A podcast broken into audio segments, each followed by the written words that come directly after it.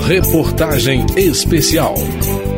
35 anos se passaram desde que os constituintes definiram a licença paternidade de cinco dias.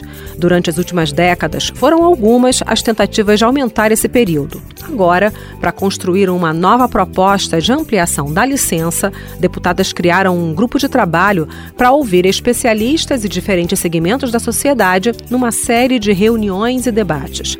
Nessa reportagem, eu, Vera Morgado, trago as ideias e as dúvidas que surgiram nesses encontros. São questões que podem fazer você repensar os modelos atuais de maternidade e de paternidade, que deixam a cargo da mulher a maior parte ou toda a responsabilidade sobre os cuidados com os filhos. Afinal, qual modelo de licença atenderia melhor a sociedade nos dias de hoje? Acompanhe no terceiro e último capítulo dessa reportagem especial. Sua mãe e eu, seu irmão e eu, e a mãe do seu irmão. Ministério da Saúde tem ações específicas para aumentar a consciência dos homens sobre a importância do envolvimento em todas as etapas dos cuidados com os filhos. A política tem o nome de Estratégia do Pré-Natal para Pais e Parceiros. Lhe damos as boas-vindas, boas-vindas, boas-vindas. Venha conhecer a vida. Eu digo que ela é gostosa. Nas consultas da mãe, durante a gestação, pai é convidado a acompanhar a mulher até uma unidade de saúde. Lá, ele também faz exames, toma vacinas e recebe orientações sobre a paternidade responsável, como explica o seu Mário Brandão, da Coordenação de Atenção à Saúde do Homem do Ministério da Saúde. Temos total condições de fazer educação em saúde desses homens, temos total condição de, por exemplo, chamar esses homens para debater paternidade, exercício de paternidade ativa, responsável, né? E é isso que nós pretendemos fazer. Essa foi uma das propostas do Ministério da Saúde nos encontros do GT.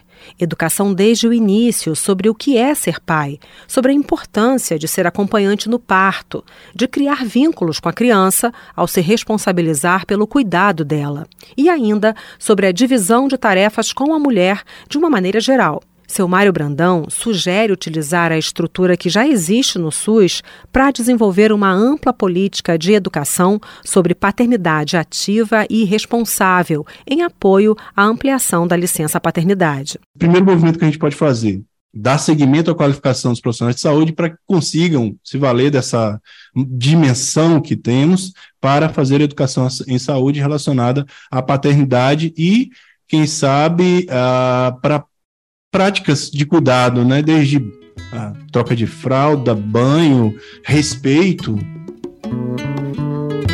A partir dos encontros do GT, parlamentares tentam construir uma proposta que reflita o que a sociedade considera possível nesse momento. Os homens também demonstraram interesse na discussão. Foi o que a deputada Tabata Amaral afirmou durante as reuniões dos grupos focais. Fico especialmente feliz que tantos homens também tenham nos procurado e aceitado o convite. Essa é uma discussão de todo o Brasil, não é uma discussão apenas das mulheres ou apenas dos homens. Não é à toa que a deputada chama atenção para o engajamento dos homens.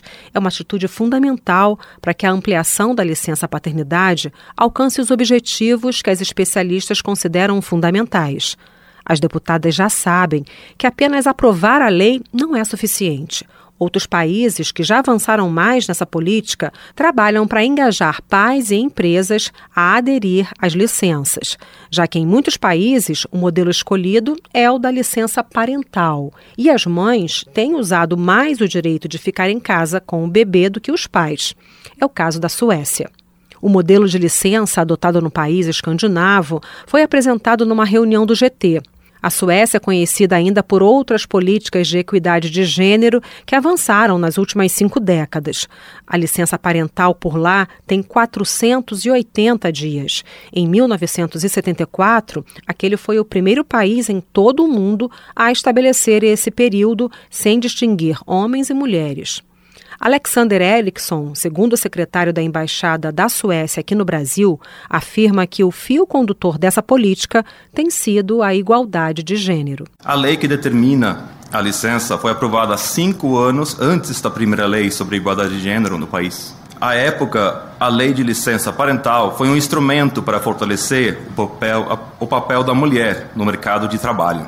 Hoje, com políticas inclusivas, adaptáveis e flexíveis, essa licença abrange todos os modelos de família. Os suecos já verificaram que proporcionar a divisão mais igualitária das tarefas em casa também traz benefícios econômicos para o país.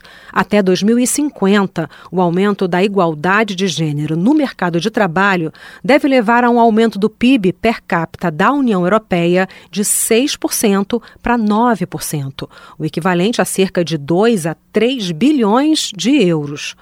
A proporção dos homens que tiram a licença parental só vem aumentando por lá, embora ainda seja desigual em relação às mulheres. Passou de 0,5% na década de 70, quando a lei foi aprovada, para 16% em 2005. E hoje, essa relação é de 70% de mulheres e 30% de homens. Alexander Erickson também explica que a legislação é o primeiro passo para garantir uma sociedade mais justa. Só que não é suficiente e explica outras políticas públicas que foram essenciais lá na Suécia. Creches e jardins de infâncias acessíveis e com horário de funcionamento flexível, capacitação sobre os benefícios relacionados à licença parental de empresas e outras instituições empregadoras e atividades em grupo de apoio oferecidos para os pais sem licença. No Brasil, desde 2008, a lei que criou o programa Empresa Cidadã oferece ao funcionário a prorrogação da licença paternidade em 15 dias, além dos cinco dias já previstos na Constituição. Inúmeras iniciativas de empresas e empregadores apoiam cada vez mais esse momento da vida dos funcionários. Em Taguatinga, a 25 quilômetros de Brasília, um empreendimento pequeno investe no sabor da comida de boteco e no ambiente acolhedor não apenas para os clientes, mas também para os funcionários, garante o microempresário Anderson Yotsumoto, dono da Confraria do Padim, um bar onde três funcionárias e um colaborador tiraram licença ao mesmo tempo. Anderson organizou um chá de fraldas com os clientes e, para enfrentar os custos por ter que contratar mão de obra substituta, criou eventos extras para vender mais, como uma festa junina no bar. Como empregador, ele é um exemplo na hora de lidar com os possíveis conflitos entre o trabalho e as responsabilidades familiares. A gente também sabe que as mulheres grávidas elas ficam mais sensíveis diante de algumas situações e que elas também são muito criativas é, para sair de certas situações, né? Então a gente a gente, a gente preferiu aproveitar essa sensibilidade. Eu acho que tanto para licença paternidade, é, licença maternidade, quanto para licença paternidade, eu acho que é ressignificar isso. E eu acho que é uma questão de cultura mesmo. Sua mãe e eu, seu irmão e eu, e a mãe do seu irmão. Essa reportagem especial teve edição de Cláudio Ferreira e Marcelo Larcher. Trabalhos técnicos de Marinho Magalhães. Você pode ouvir o conteúdo completo em radio.câmara.leg.br. Reportagem especial.